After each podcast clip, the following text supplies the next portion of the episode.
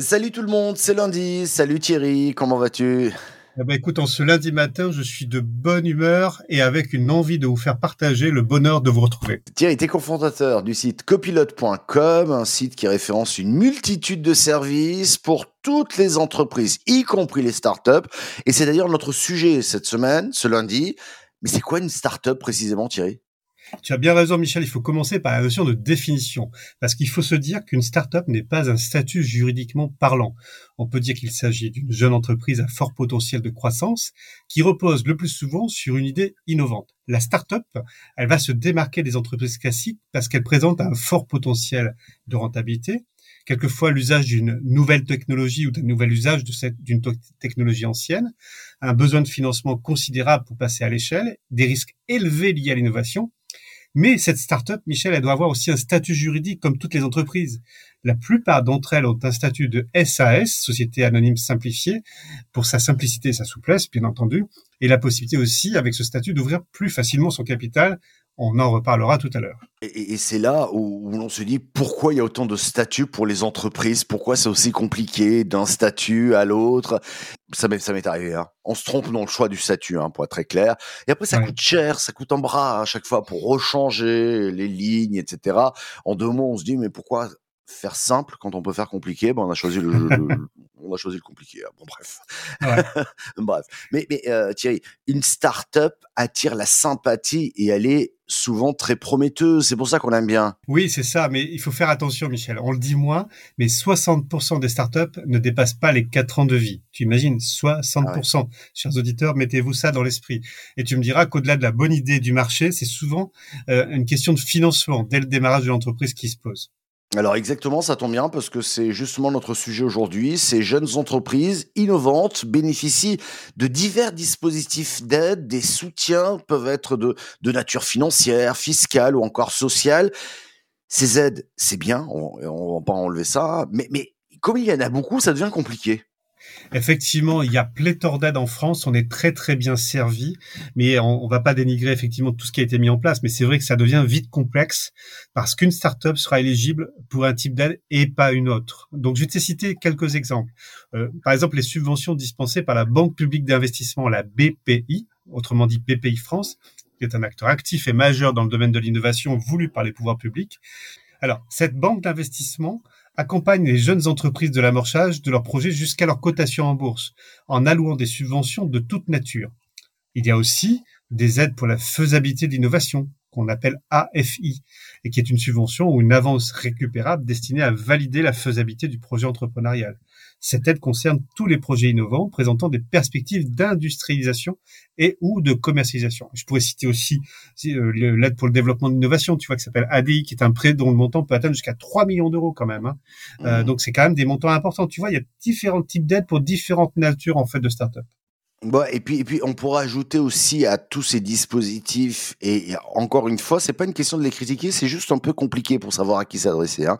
Mais le par les, les, les, partenariats régionaux d'innovation, PRI, euh, qui est un dispositif mis en place par, euh, par l'État et mené en partenariat avec certaines régions, pas toutes. Hein. On va on va citer quelques-unes hein. Euh, Pays de la Loire, euh, Nord-Pas-de-Calais, euh, Provence, Alpes-Côte d'Azur, Alsace, Champagne, Lorraine, etc. Il y a à peu près 100 millions hein, qui sont mobilisés hein, là-dessus dans le cadre de ce programme afin de soutenir les projets innovants des entreprises. Mais voilà, c'est un élément supplémentaire. Oui, je suis d'accord avec toi. Alors, petite petite aparté en fait sur la nature des aides quelquefois un, bon tips à partager avec ceux qui nous écoutent. Il vaut mieux déposer son dossier en début d'année pour être bien servi parce que tu sais, les subventions en fait sont sont allouées par par tranche d'exercice annuel, voire quelquefois d'aller pêcher ou repêcher en fait les queues de subventions qui sont en fin de programme sur lequel en fait on peut faire son miel quand on est start-upper. Bon, ceci étant dit, euh, il y a quand même aussi les concours hein, destinés aux jeunes entreprises afin de détecter des projets innovants à fort potentiel.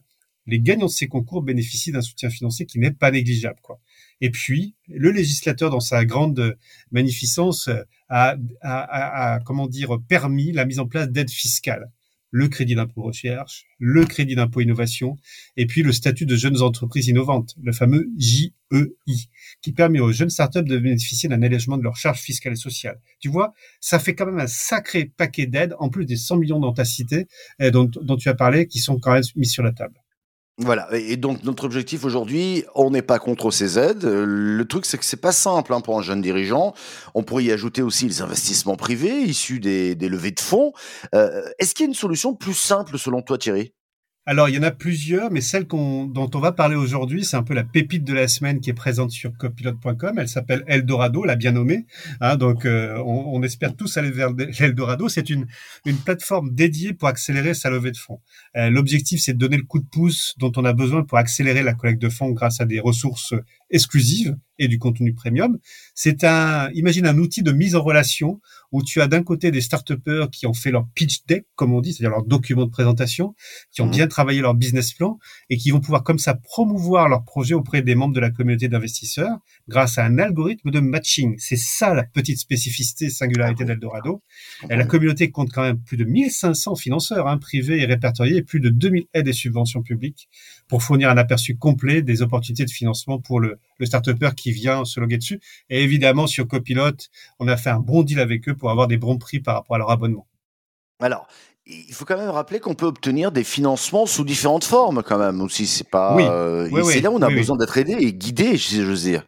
Oh là là, les formes en fait en termes d'investissement sont pléthoriques et dans cette jungle en fait de possibilités, à côté de la pépite, à côté des aides publiques, des aides fiscales, on peut aussi trouver la bonne solution, tu vois, auprès, auprès du love money, hein, euh, la monnaie d'amour en fait, c'est-à-dire l'argent de proximité euh, de, ses proches, de ses amis et, de son cercle un peu plus élevé. Euh, on peut aussi avoir de l'apport de fonds par des investisseurs, alors, évidemment, le crédit bancaire auprès d'un établissement de crédit ou des plateformes de financement participatif, autrement dit les plateformes de crowdfunding, des subventions dispensées par des organismes publics également, comme on l'a évoqué dans ce podcast aujourd'hui. Mais attention, attention, j'attire euh, l'attention sur euh, pour la pour la levée de fonds. Il faut s'assurer de la crédibilité de son business plan, identifier c'est bien ses investisseurs, euh, respecter la procédure de levée, rédiger un nouveau pacte d'actionnaires, réunir une assemblée générale extraordinaire pour formaliser l'augmentation de capital et réaliser toutes les formalités euh, légales qui, en, qui en découlent. Une petite chose particulière sur ce, sur ce point-là, de manière spécifique, il faut toujours penser la levée de fonds avec l'argent net qu'on veut vouloir obtenir. C'est-à-dire, comme ça coûte un peu de sous, il faut rajouter à, son, à sa levée de fonds bah, tous les frais annexes liés, tu vois, en fait, à la constitution d'un pacte d'actionnaire, etc., les frais juridiques. Pour que la levée de fonds, en le net dans la poche du chef d'entreprise, ça soit vraiment le net dont il a besoin. Ah, c'est important de lire ça. Moi, j'ajouterais juste un truc aussi, c'est soyez bon, vous dirigeants de start-up, dans votre présentation, dans votre comme on dit, hein, storytelling, dans votre manière de présenter oralement votre projet, dans vos envies d'y arriver, apprendre à se présenter en quelques mots, c'est aussi un investissement, j'ai envie de dire. Merci Thierry, on se retrouve la semaine prochaine. On se retrouve la, la, semaine prochaine avec beaucoup de plaisir pour partager encore trois minutes de bonheur. Et peut-être que la semaine prochaine, bah, on parlera peut-être, euh, allez, des œufs, pourquoi pas? Ah, ça tombe bien, c'est pas.